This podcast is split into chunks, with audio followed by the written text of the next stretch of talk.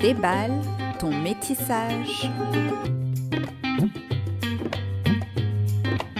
Bonjour et bienvenue sur Déballe ton métissage, le podcast qui déballe les sujets et problématiques liés à la multiracialité, qu'on appelle aussi métissage. Ce podcast vous est présenté par votre hôte, Marine, et aujourd'hui je vais vous parler de la notion d'identité métisse comme jamais satisfaisante ou suffisante pour autrui et parfois pour soi-même. Et en seconde partie, nous recevrons le témoignage d'Or. Souvent, quand on dit être multiracial ou métisse, on doit justifier ses origines ou celles de ses parents, de ses ancêtres. Combien ont dû répondre à la question inappropriée Un tu es métisse quoi Ou quel est ton métissage ou encore Mais tu viens d'où? Mais vraiment. C'est d'ailleurs une question difficile car on ne veut pas rentrer dans des statistiques du genre je suis 25% temps et 50% de ça, car cela légitimerait le concept de race biologique. Or, comme on l'a déjà dit, on conçoit le concept de race dans ce podcast qu'au sens sociologique, c'est-à-dire comme étant la catégorisation raciale de personnes en fonction de caractéristiques physiques arbitraire et fausse. Or, parfois, ces pourcentages permettent aussi de rendre la perception de la multiracialité plus claire. Donc, on doit justifier notre multiracialité quand elle est de plus de deux races, euh, sans rentrer dans des schémas statistiques.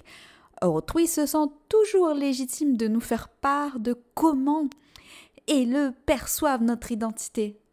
Et on a des trucs du genre euh, Ah bon, mais je te pensais. Euh, j'aurais jamais cru que tu étais. Euh, et autres joyeusetés. Or, ce sont des micro-agressions pour les personnes multiraciales. Les micro-agressions, ce sont des agressions verbales ayant un vocabulaire oppressif et ou insultant à l'égard d'une communauté ou d'un individu.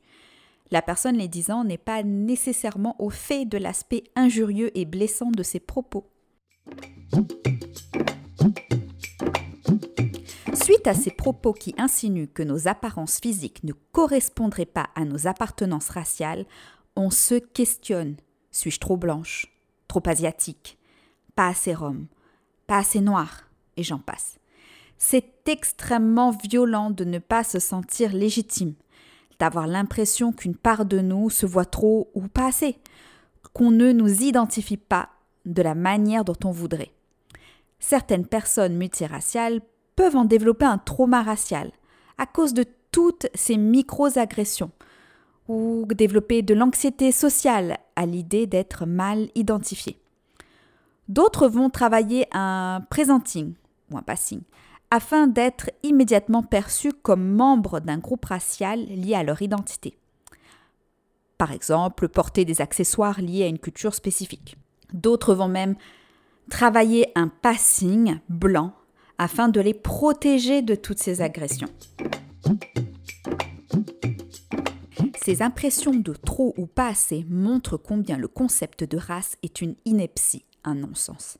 Car en fonction des personnes, des régions du monde, ce ne sont pas les mêmes identités raciales qui sont perçues comme trop ou pas assez.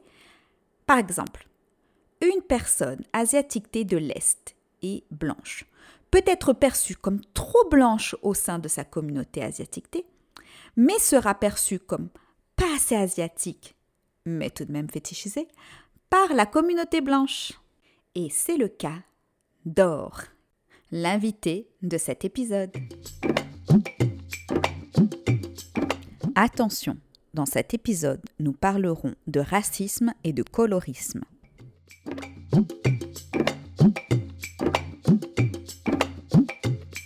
Bonjour Or et merci d'avoir répondu à mon appel à témoins. Bonjour, de rien. Pourrais-tu te présenter aux auditorices Alors, euh, je m'appelle Or, c'est diminutif de Orsay. Euh, mon pronom c'est Yel, j'étudie à Sciences Po et je suis métisse franco-chinoise.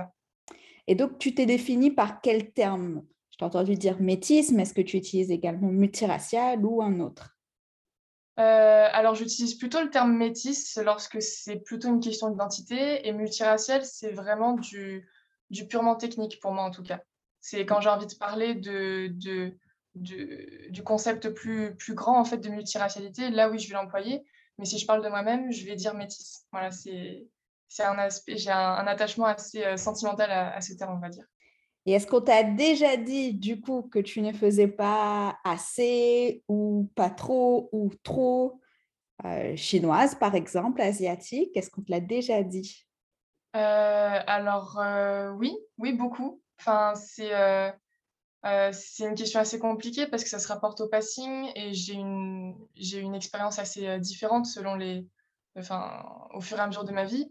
C'est-à-dire que quand j'étais enfant, euh, j'étais apparemment j'étais visiblement asiatique et ça m'a valu beaucoup de moqueries de la part des autres, du harcèlement, etc. Et en retour, du coup, bah, j'ai essayé de me protéger, je me suis repliée vers moi-même et j'ai essayé de repousser tout ça. Donc, euh, je refusais chaque fois que les gens me disaient oui, mais euh, t'es asiatique, machin. Je disais non, non, c'est faux, c'est faux, je suis française.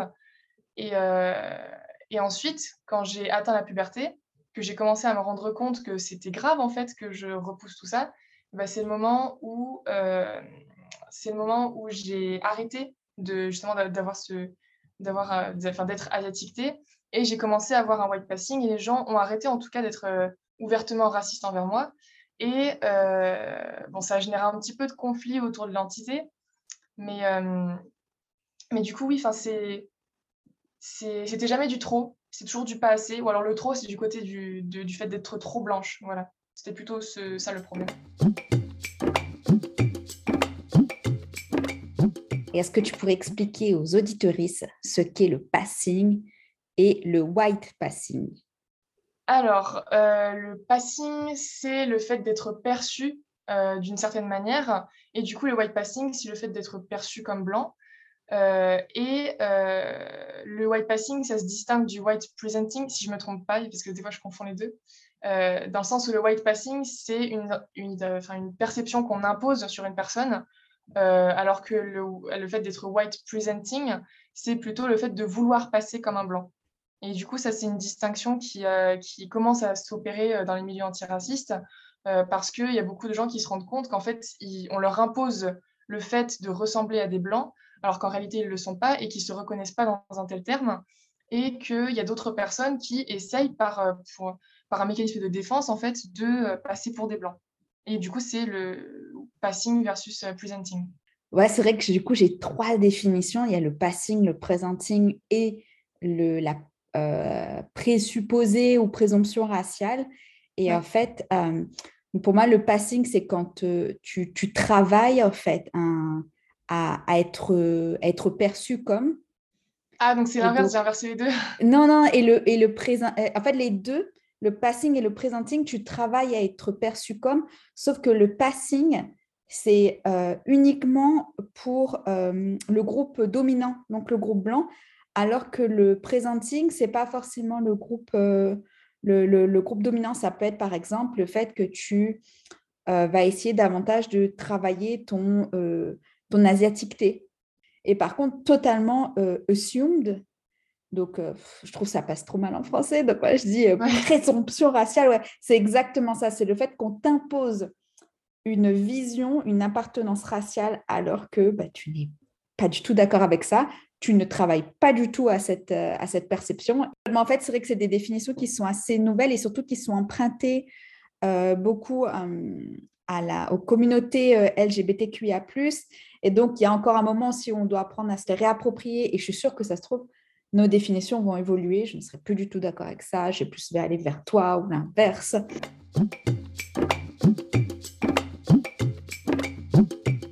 Et alors, pour toi, euh, pourquoi en fait on, euh, on te perçoit ainsi Et surtout, enfin, sur le white passing, la perception blanche? Euh, pourquoi? Alors, c'est une très bonne question je pense que ça, se rapporte beaucoup à la colonisation, surtout euh, le fait que je sois asiatique et originaire de l'Asie de l'Est, euh, donc un peuple qui a souvent été euh, perçu comme les, les, les colons blancs par, enfin comme le, comment dire, comme l'origine la plus noble possible pour l'humanité.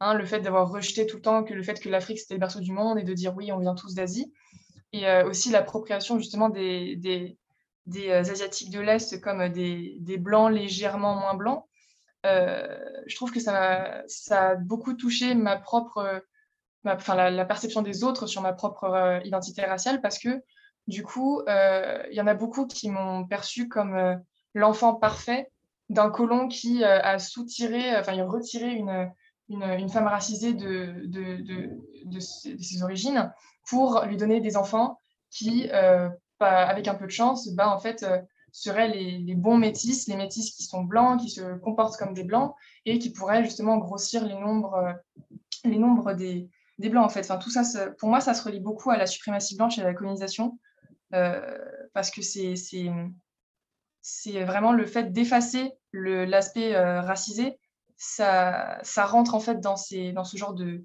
de, comportement.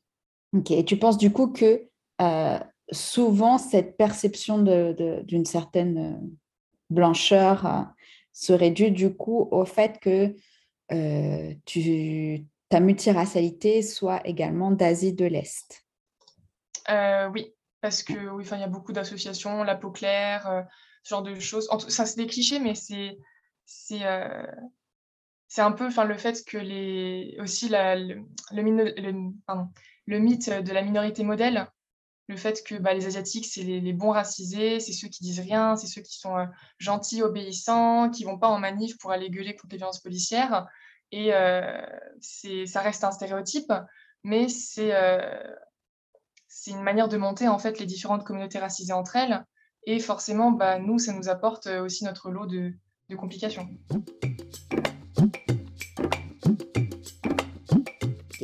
Et, toi, en tant que, que métisse, euh, quel impact ces remarques, en fait, comme quoi tu serais euh, pas assez euh, chinoise, par exemple, quel impact ces remarques ont sur toi?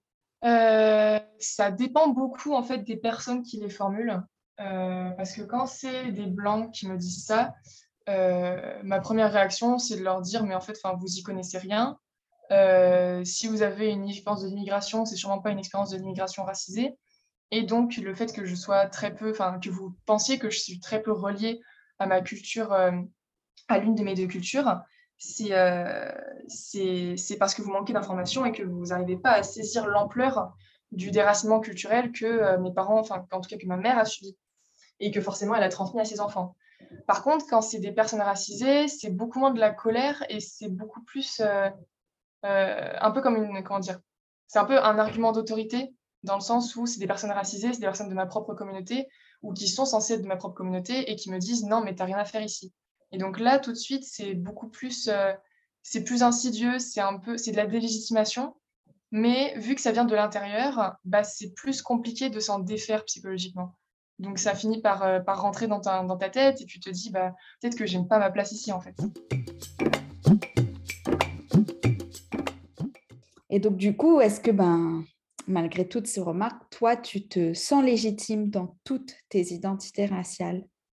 Euh, C'est un travail que j'ai commencé il y a longtemps et que, qui est toujours en cours. Donc, je ne vais pas dire que je, je, me sens complètement légitime. Mais euh, chaque, fois que, chaque fois que je me remets en question, que je suis en mode oui, peut-être que, peut que je n'ai pas ma place ici, chaque fois, je me rappelle, si, tu as ta place, c'est pas parce qu'on te l'a déjà dit avant que c'est vrai. Euh, et qu'il faut écouter ce genre de personnes en fait. C'est euh, vraiment, c'est vraiment difficile depuis que je me suis politisée parce que j'ai commencé à rentrer dans le milieu antiraciste, j'ai commencé à essayer de me faire une place, à me renseigner, etc., à apprendre les codes. Et, euh, et lorsque c'était pas, lorsque j'étais pas accueillie avec de l'enthousiasme, je prenais ça comme du rejet automatiquement parce que je me disais, mais si les gens n'ont pas envie que je sois là, peut-être qu'ils veulent pas, peut-être qu'ils veulent juste pas que je sois là en fait. Donc, c'est vraiment un rapport à la neutralité qu'il faut que je réapprenne et, euh, et aussi un rapport avec moi-même parce que, bah, au final, c'est plus moi qui me délégitime que les autres. Est-ce que tu aimerais dire quelque chose aux personnes euh, monoraciales euh, de groupes racisés, donc par exemple asiatiques de l'Est ou plus précisément chinoises? Est-ce que tu aimerais leur dire quelque chose par rapport à ces propos? Euh, par exemple, tu n'es pas assez ou tu es trop, et euh, comment en fait euh, Yel pourrait en fait cesser d'utiliser ces, ces, propos pour les personnes métisses? Très bonne question. J'ai jamais réfléchi encore pour l'instant. C'était j'étais toujours dans une dimension de défense plutôt que de d'éducation. Je pense que en tout cas, dans mon expérience, ça s'est beaucoup relié à l'expérience de l'immigration et à celle de la première génération. Donc j'aimerais bien leur dire que, bah, faut pas oublier la diaspora et que la diaspora, c'est pas que des des parents monoraciaux qui font des enfants monoraciaux, dans un pays étranger et que, et que, bah, y en a qui se marient avec des étrangers qu'il y en a qui, euh, qui ont des enfants avec des étrangers et que forcément, bah, nos expériences sont très diverses et que bah, c'est ça le principe d'une diaspora et que bah, voilà, euh, faut, faut bien qu'on accepte notre complexité, notre diversité et, euh, et, éviter de tout le temps chercher à se justifier ou à faire justifier les autres dans une mesure de défense, qu'on apprenne à, à, baisser la garde quand on est entre nous et à, et à se faire confiance. Eh bien, merci beaucoup. C'était extrêmement intéressant. Je pense que moi-même, j'en sors euh, grandi de cet échange. Merci beaucoup. Ce fut un épisode extrêmement intéressant. Ce que je retiens de ces réflexions, c'est qu'on ne satisfera jamais personne. Car malheureusement, dans ce non-sens que sont les races euh, sociologiques, les personnes multiraciales n'ont pas de catégorie pour elles. On passe d'une racialisation à une autre et on subit moult micro-agressions. C'est difficile de développer une sorte de résilience et de se construire notre propre légitimité. Nous sommes libres d'affirmer toutes les races de notre métissage. Bien entendu, cela ne veut pas dire que nous devons faire fi de nos privilèges, s'il y en a, ou de nos traumas, mais apprendre à être à l'aise avec nos identités et savoir quand ignorer les personnes qui veulent nous assigner une identité raciale ou nier une ou toutes nos identités, c'est extrêmement important. Et c'est également aux personnes dites monoraciales d'apprendre à arrêter de nous assigner une identité sans nous l'avoir demandé au préalable.